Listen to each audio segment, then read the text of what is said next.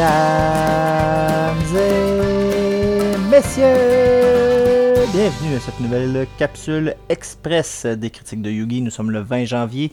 Je suis Yugi, votre animateur, votre, votre critique. Et euh, ben, on va commencer ça par notre tradition habituelle. Vous êtes sur une plateforme numérique en train de nous écouter. Vous êtes sur Spotify, Google, Apple, euh, Balado, peu importe quelle plateforme vous nous écoutez. Il y a un petit bouton qui s'appelle télécharger ou un petit bouton qui s'appelle abonner ou sinon c'est un rating d'étoiles. Cliquez sur un de ces trois-là. Vous nous aidez vraiment beaucoup à aller chercher plus d'auditoire quand vous le faites. Donc merci de le faire. Euh, on a également une page Facebook qui se nomme tout simplement La critique de Yugi. Donc allez sur Facebook, faites une petite recherche, La critique de Yugi. Vous allez trouver notre page. Abonnez-vous à notre page pour suivre, euh, pouvoir suivre tout ce qui est annoncé sur notre page. Euh, et n'oubliez surtout pas de partager les posts que nous faisons afin, encore une fois, de nous aider à aller chercher plus d'auditoire. Donc, merci beaucoup d'aller sur notre page Facebook pour faire ça. C'est très apprécié. Notre critique du 20 janvier, euh, cette semaine, c'est Bedu qui vous la présente comme à l'habitude. Il va vous présenter le film, euh, le tout dernier film d'Indiana Jones, qui est disponible actuellement sur la plateforme Disney+. Et il va vous parler également de ses impressions de la série Silo, qui se trouve sur Apple TV+. Donc, je n'en dis pas plus, je laisse la parole à Bedu. Bedu, conte-nous tes impressions sur ces deux choses-là. Merci beaucoup Yugi. Alors en effet, aujourd'hui c'est le 20 du mois et le 20 ben, fait le bonheur de tout le monde puisqu'il s'agit de la capsule express de la critique de Yugi. Ici Bédu, votre autre du 20 de chaque mois pour ma critique euh, du mois de janvier. Alors en effet, je vous parle tel qu'annoncé par votre grand maître Yugi de, euh, du film Indiana Jones and the Dial of Destiny euh, et de la série Silo que j'ai écouté la première saison, la deuxième saison s'en vient au courant de l'année 2024. Donc, commençons par Indiana Jones and the Dial of Destiny, un film de 2023 sur Disney ⁇ et d'une durée de 2h34 minutes.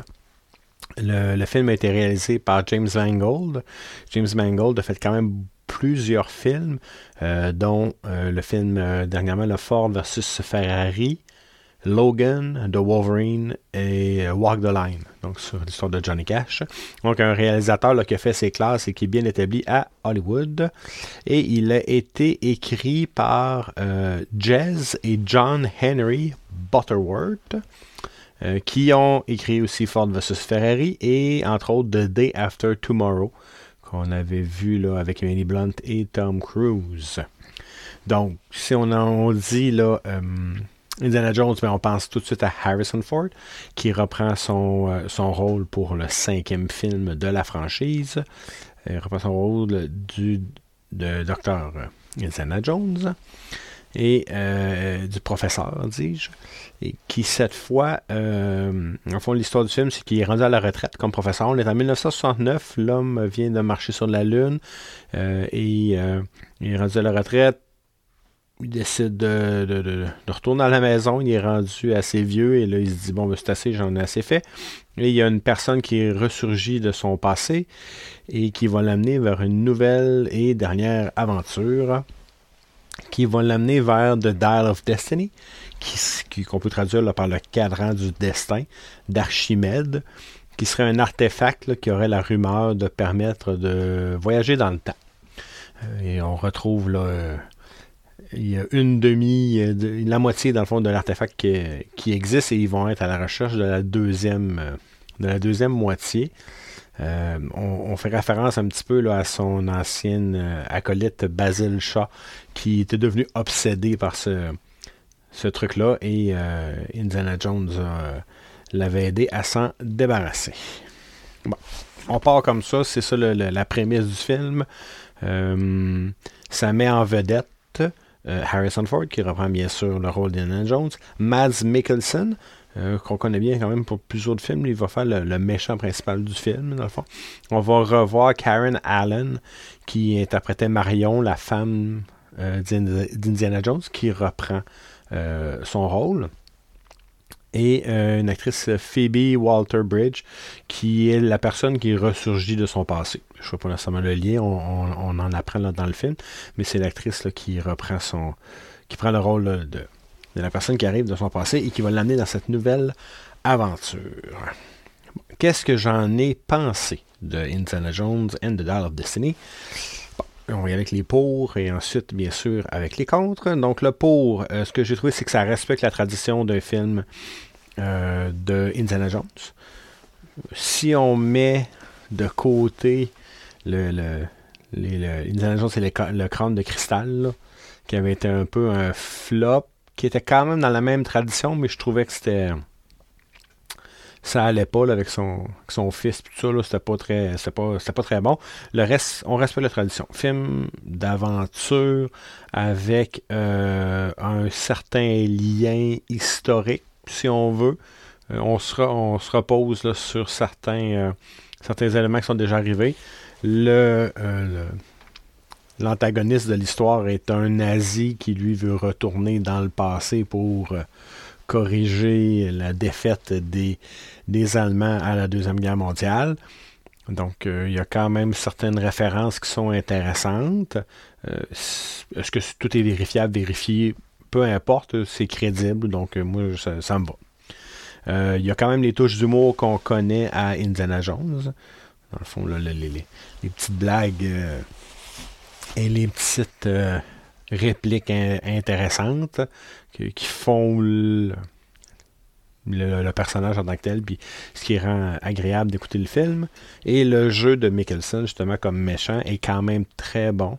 Euh, Harrison Ford, pour un gars de, je crois qu'il a 81 ans, il est quand même en forme. Euh, mais euh, c'est ça. Le jeu donc, je disais, de Matt Mickelson, qui est vraiment quand même très bon, crédible comme méchant. il y a quand même une histoire plus plus longue derrière. Seulement que c'est un nazi qui veut retrouver le, le Doll of Destiny puis qui veut euh, corriger la situation. Ça, c'est bien fait. Euh, du nouveau, du côté des, des contres, des, ce que j'ai moins aimé. Euh, le film est long, j'en ai parlé au début, 2h34 minutes. il y a certaines longueurs. Il y a des moments où comme dans les autres films, ils vont comme aller, ah, tel indice nous amène à telle autre place, puis telle autre place nous amène à telle autre place. J'ai l'impression qu'ils font comme trop de place pour rien, qu'ils n'amènent pas grand-chose. Euh, il y a quelques caméos de... Euh, il y a comme un caméo d'Antonio Banderas, si vous regardez le générique, il est là. Donc, euh, il est là, il n'est pas vraiment utile au film. je trouve que le, méchant aussi sont pas nécessairement très bons. Euh, pour les attraper ou pour les. Je trouve qu'à un moment donné, ça tire, ça traîne la patte pendant le milieu du film. on perd comme une demi-heure là, à virer en rond sans vraiment de développement. Euh, ça, j'ai trouvé comme c'était comme pas nécessaire. On aurait pu couper un petit peu dans, toute cette section-là. Là, ça, ça aurait. Euh, le rythme aurait été meilleur. parce que c'est pas un film lent à, histoire, etc. On reste un film d'action, puis on a comme un je sais pas comment dire en français, un slump, ça descend, ça ralentit. Donc ça, ça m'a, un peu dérangé. Euh, vous allez voir au début du film, il y a comme des, méchants. On, devine qu'ils nous disent un peu que c'est la CIA, mais on sait pas ce qu'ils font là. On sait pas pourquoi ils sont là, c'est qui. Euh, maintenant, on les voit plus. C'est comme. C'est qui eux autres. Puis je n'avais parlé euh, à ma conjointe, quand, on l'a écouté, dit c'est qui eux autres? Pourquoi sont là? Puis j'ai dit j'ai peut-être manqué un bout, puis non, en effet, ni un ni l'autre, on comprenait comme pas vraiment. Euh, il y a un côté fantastique. Il y en a un dans toutes les Indiana Jones, je me souviens de, du temple maudit, là, l'espèce de tradition, puis enlever le cœur, puis etc. Euh, il, y a, y avait aussi l'arche maudite, où est-ce que l'espèce de fantôme, tout ça. Là, il y a comme il pousse un peu loin, je trouve, à mon goût, le côté fantastique, là, où est-ce que c'est comme, ok, oui, c'était peut-être un petit peu exagéré, je comprends le pourquoi, c'est bien, mais on n'aurait peut-être pas, euh, moi, j'aurais pas été jusque-là. Et euh, Indiana Jones et ses comparses sont, sont vraiment tough. Parce qu'ils se font tirer dessus, ils se font bousculer, bardasser, puis ils s'en sortent plutôt bien. À un moment donné, trop, c'est euh, c'est comme pas assez. J'ai trouvé que c'était peut-être un petit peu euh, exagéré pour ça. Mais en, résumé, en général, j'ai quand même. J'ai trouvé quand même ça bien tout le long, même. Je, vous dirais jusqu'au à la période où ça ralentit. J'étais là, ah, c'est bon finalement, c'est mieux que je pensais. Puis, mes attentes n'étaient pas très, très élevées, si on veut. je savais comme pas trop comment attendre. Puis je me disais, ah, un autre Indiana Jones, oui, ça avait pas au cinéma. On n'avait pas entendu vraiment parler. Est-ce que ça avait fait des, bons chiffres au box-office, tout ça. En étant sur Disney, ben, on va l'écouter. Euh, mais c'est ça. Jusqu'à ce qu'on arrive là, au bout là, où ça ralentit, j'étais très, très motivé. Ça se passait vraiment bien. Un petit ralentissement, puis on finit quand même en, force, tout ça. Donc, euh, petit côté un petit peu plus touchant à la fin, tout ça. C'est euh, vraiment très bien. Et ça se, ça se remarque au niveau des notes quand même. IMDB donne un 6.6 sur 10, ce qui est classique de IMDB au niveau des films d'action tout ça. Et sur Rotten Tomatoes, les critiques donnent 70%.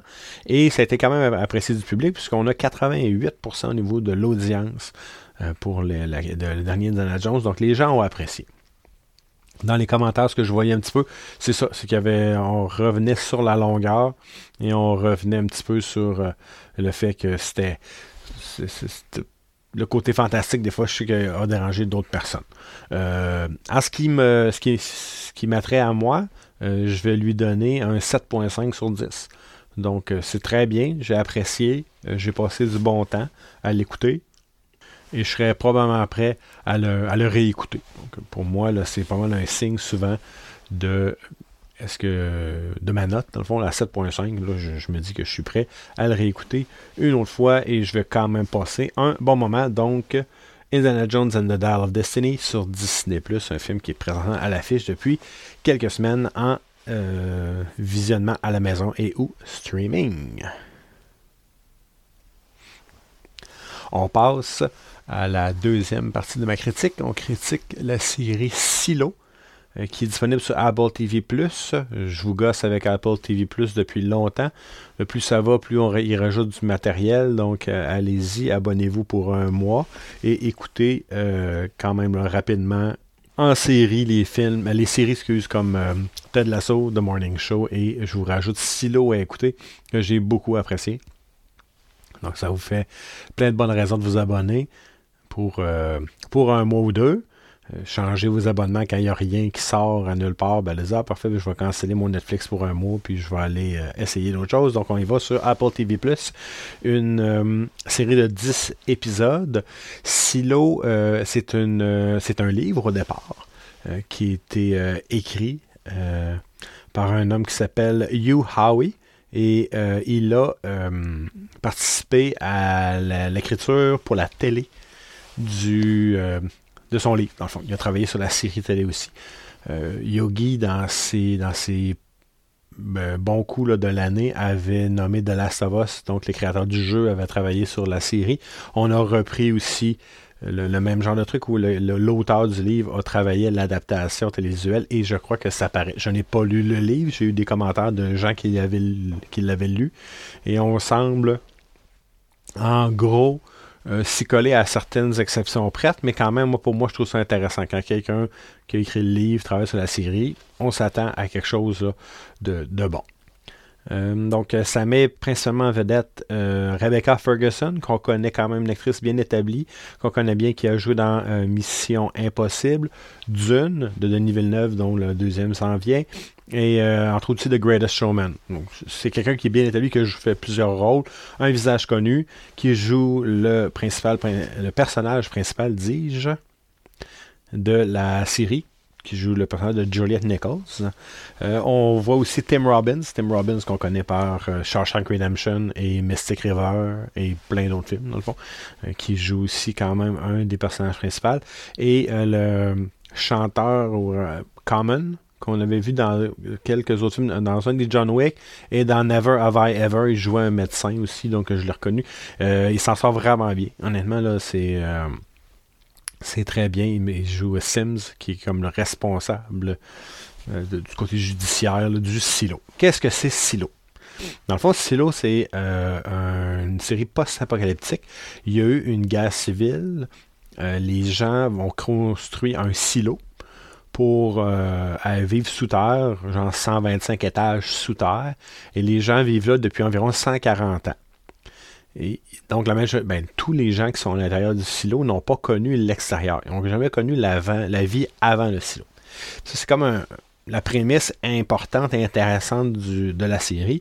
Donc, ces gens-là, savent que si tu sors dehors, tu vas mourir à cause du côté, je veux dire, radioactif, là, parce que le début commence comme ça, quelqu'un qui, euh, qui sort et puis la personne meurt.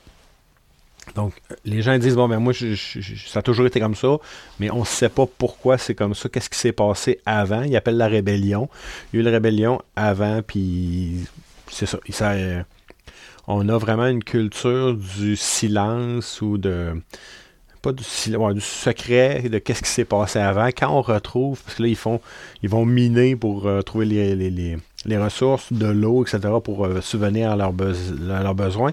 Et quand ils vont trouver des artefacts qui datent d'avant le silo, ils se doivent de les remettre euh, à la police. Et ces gens-là, ils vont les mettre comme en, en, évidence, en pièce à conviction, et puis ils vont les classifier, tout ça. Donc, on a vraiment, on ne veut pas que les gens connaissent ce qui s'est passé avant c'est la base de l'intrigue de la série.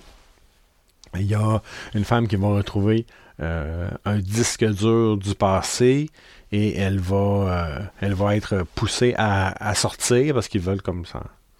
Mais elle, elle va demander à sortir, pas vraiment pousser, mais comment ça fonctionne, c'est si tu dis que tu veux quitter, ils vont t'accorder le droit de sortir, mais c'est irrévocable, tu ne peux pas retourner en arrière et dire de finalement je veux plus était comme condamné à mort, mais elle, elle, se dit Moi, je veux savoir vraiment ce que dans ce que j'ai trouvé, est-ce que c'est vrai ou non? Donc. Puis là, plus tard, ben, on voit l'évolution, ça, se passe un peu plus tard. Euh, il y a d'autres gens qui, retrouvent des, artefacts, puis là, ils décident d'aller euh, chercher un peu plus loin. Puis ça, ça déplaît euh, aux autorités. Euh, il y a aussi une question que les, naissances sont contrôlées. Tu as le droit comme un, un permis de naissance. tu as le droit d'avoir un enfant, sinon tu n'as pas le droit d'avoir des enfants, etc., On contrôle vraiment les 10 000 personnes. Ils veulent pas qu'il y ait une surpopulation dans le silo. C'est très, très, très contrôlé. Les gens qui vivent dans les étages inférieurs, ben c'est des gens qui, vont faire les, miner les mécaniciens, etc. Puis plus tu montes, ben plus c'est les gens de la haute un peu. On a vraiment une espèce de, parallèle avec la société aussi. Donc, euh, c'est bien fait pour ça. Qu'est-ce que j'ai aimé? Ben, définitivement, l'intrigue de base, c'est bien fait. On nous en dévoile petit à petit euh, tout le long de la série. Donc, on en apprend un peu plus, ce que je trouve vraiment bien. Euh, comme j'en ai parlé tout à l'heure, la culture du secret. Donc, on veut pas savoir ce qui s'est passé avant.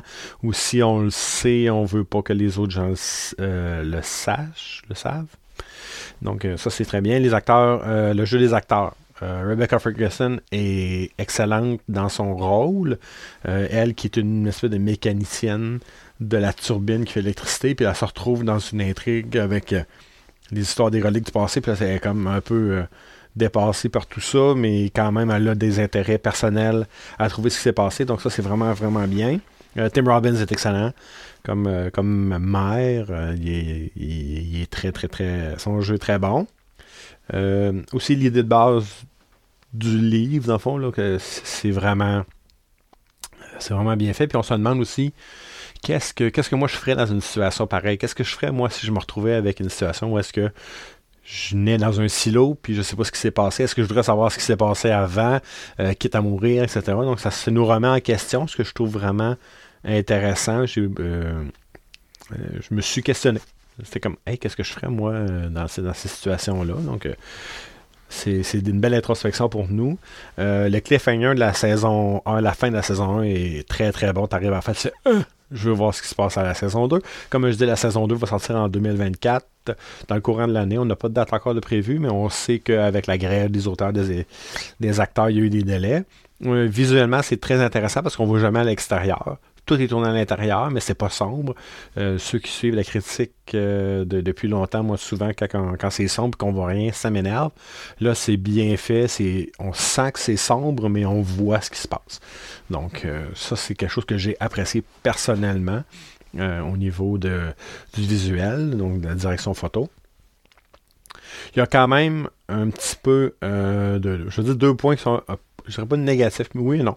Euh, il y a un ou deux épisodes dans le milieu de la saison où je trouve qu'ils traînent en longueur. On perd un petit peu le, fil de l'histoire de l'héroïne, dans le fond. de Julian Nichols, euh, on, est comme, OK, mais là, elle s'en va où? Qu'est-ce qu'elle fait? Je trouve qu'à un moment donné, on, la perd un petit peu. Il y a comme un personnage secondaire qui va comme la ramener. C'est bien fait, mais je trouve qu'à un moment donné, il y a comme deux épisodes qui traînent un petit peu en longueur. Ça m'a un peu dérangé mais pas au point d'arrêter. Donc je disais, ah, ouais, ok, ouais, moi je ferais pas ça de même, ou je trouve un peu, ouais, ok, mais ça va bien. On s'en sort, après ça, ça repart, puis on se dirige vers la fin. Euh, c'est très très bien. Et dans les critiques que j'ai lues, n'ayant pas lu le livre, j'ai quand même recherché un peu. Il y a certains gens euh, qui ont lu le livre et qui font des critiques par rapport à l'adaptation. Moi, ça ne m'a pas touché parce que je n'avais pas lu le livre. Euh, il y a un point principal au niveau des personnages qui font Ah, c'est pas pareil comme dans le livre, ça dérange. Moi, je trouve que je crois que c'est une bonne chose que ça a été fait comme ça. mais là, je peux pas me je peux pas vraiment juger, mais moi, je trouve, si je me mets à l'extérieur, je trouve, ah, peut-être que dans le livre, ça, ça, m'aurait ben, pas dérangé, mais je peux comprendre pourquoi ils ont adapté. De la façon dont ils l'ont fait.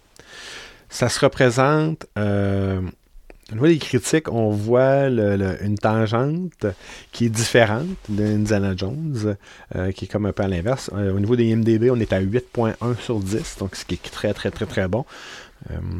Et sur Rotten Tomatoes, au niveau des critiques, on est à 8, 88%, excusez. Et au niveau de l'audience, à 62%. Et je peux comprendre pourquoi, dans la mesure où c'est assez lent comme, euh, comme série, on bâtit un élément, une à la fois.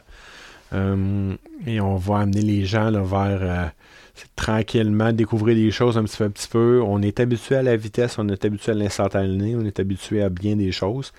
donc c'est peut-être ça qui a déplu, qui a déplu là, à, à certains euh, gens de l'audience. Moi, je lui donne euh, un 8.5 sur 10. J'ai beaucoup, beaucoup apprécié. J'ai euh, très hâte d'écouter la saison 2. Mon abonnement à Apple TV Plus s'achève. Donc, je vais le renouveler à la sortie de la saison 2 sans aucune hésitation. Et je vous conseille de faire de même dans les prochaines semaines. donc, Silo sur Apple TV Plus une série présentement, la saison 1 présentement à l'affiche et la saison 2 bientôt. Donc en espérant vous avoir euh, donné le goût de jeter un œil sur mes euh, deux euh, critiques express, euh, c'est quand même deux bons résultats. On a une bonne. assez bien passé cette fois-ci. On verra pour la suite des choses. D'ailleurs, 1er février prochain, on parle de films d'amour, mois de la Saint-Valentin. Les trois films sont choisis. Donc, euh, moi et Yugi, on écoute ça dans les prochains euh, jours pour vous préparer ça pour la prochaine capsule de la critique de Yugi. Je vous remercie tous et chacun et je vous souhaite une excellente fin de journée. Alors voilà, nous avons un euh, magnifique 7.5 pour euh, Indiana Jones et 8.5 pour euh, Silo. Merci beaucoup, Bedu, pour tes critiques et tes impressions. C'est toujours très apprécié. J'espère qu'à la maison, vous avez apprécié également cette petite capsule express. J'espère qu'on vous a donné le goût de peut-être aller écouter ce film et cette série télé. Euh, peut-être qu'Hugo vous a donné encore le goût de vous abonner sur la plateforme Apple TV+. On vous le recommande encore une fois. Quand vous vous abonnez, c'est un mois gratuit. Donc vous pouvez vous abonner et clencher d'excellentes séries comme Silo, Morning Show, euh, Ted Lasso. Étrangement, ça finit souvent en haut. C'est un peu étrange. Mais bref, abonnez-vous à Apple TV euh, pour ces excellentes séries. Profitez-en. Euh, et si, si on vous a pas intéressé, ben écoute, au moins ça vous fait des affaires de moins à écouter, donc tant mieux.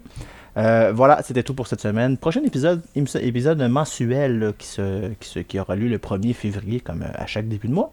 Et qui dit février dit Saint-Valentin, qui dit Saint-Valentin dit amour. Donc, encore une fois, on vous fait un spécial film d'amour pour l'épisode du 1er février. On va vous parler de trois films qui se trouve sur trois plateformes différentes, Netflix, Crave et Prime.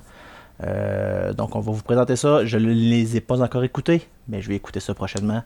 Euh, et on vous parle de tout ça le 1er février pour notre épisode spécial Saint-Valentin. Donc soyez à l'écoute si vous êtes amateur de films QQ. Cet épisode sera probablement pour vous. Donc euh, voilà, c'est tout ce que j'ai à dire. Merci encore une fois d'avoir été là avec nous cette semaine. On se revoit tout le monde le 1er en fait, on ne se revoit pas, on va se reparler, on va se réécouter euh, le 1er février pour notre épisode Saint-Valentin. Là-dessus, ciao tout le monde, bonne semaine, euh, portez-vous bien et euh, à bientôt pour une autre critique de Yugi. Bye bye tout le monde.